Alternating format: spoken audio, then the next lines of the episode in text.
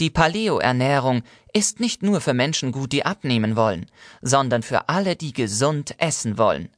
Der Name Paleo geht dabei auf die Steinzeit, genauer auf das Paläolithikum zurück. Diese Zeit begann vor etwa zwei Millionen Jahren und hielt bis vor 20.000 Jahren an. Die Menschen damals könnte man ruhigen Gewissens als Jäger und Sammler bezeichnen. Gab es damals übergewichtige Menschen? Wohl eher nicht. Daher schlussfolgert man, dass sich diese Art der Ernährung gut für eine Diät eignen könnte.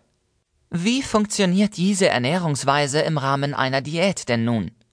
Grundsätzlich gilt, dass ein Anteil von etwa 30 Prozent Protein, 50 Prozent Kohlenhydraten und 20 Prozent Fett eingehalten werden sollte. Dabei sind einige Lebensmittel ausgeschlossen, nämlich solche, die in der Steinzeit vermutlich nicht verfügbar waren.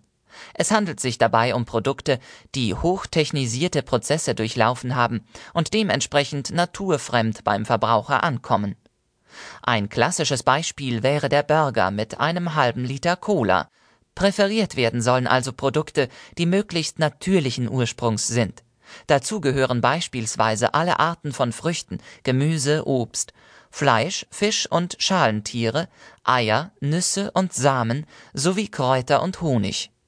Zu meiden sind trotz ihrer vermeintlichen Natürlichkeit alle Getreideprodukte, Brot, Brötchen, Backwaren usw., Hülsenfrüchte, Alkohol, Zucker und natürlich auch Süßstoffe, Oliven, Erdnüsse und Mais. Die Kultivierung der rohstoffgebenden Pflanzen war zur damaligen Zeit noch nicht ausgereift, und Oliven wären ohne verarbeitende Prozesse auch heute gar nicht genießbar. Daher möchte man diese Inhaltsstoffe in der Paleoernährung so gut es geht vermeiden. Eine weitere Produktgruppe, die zu vermeiden ist, wäre Milch und daraus hergestellte Produkte.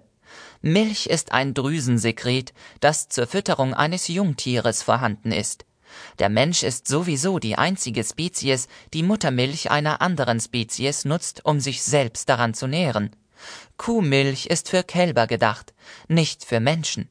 Daher verwundert es nicht, dass die natürliche Zusammensetzung nicht wirklich für den menschlichen Genuss geeignet ist. Milch und daraus entstehende Produkte werden heute hochtechnisiert verarbeitet und gelangen erst nach vielen Produktionsschritten in den Handel. Die Milch wird für den menschlichen Verzehr also bearbeitet, homogenisiert, pasteurisiert, filtriert, und das ist nicht steinzeitgerecht. Es gibt eine weitere Produktgruppe, bei denen sich allerdings die Geister scheiden. Öl. Meist wird es so gehandhabt, dass Öle aus nicht steinzeitlichen Quellen gemieden werden. Das wären zum Beispiel Oliven, Mais, Raps und Erdnüsse. Viele Paleo-Gurus sehen aber mittlerweile die Notwendigkeit eines Umdenkens.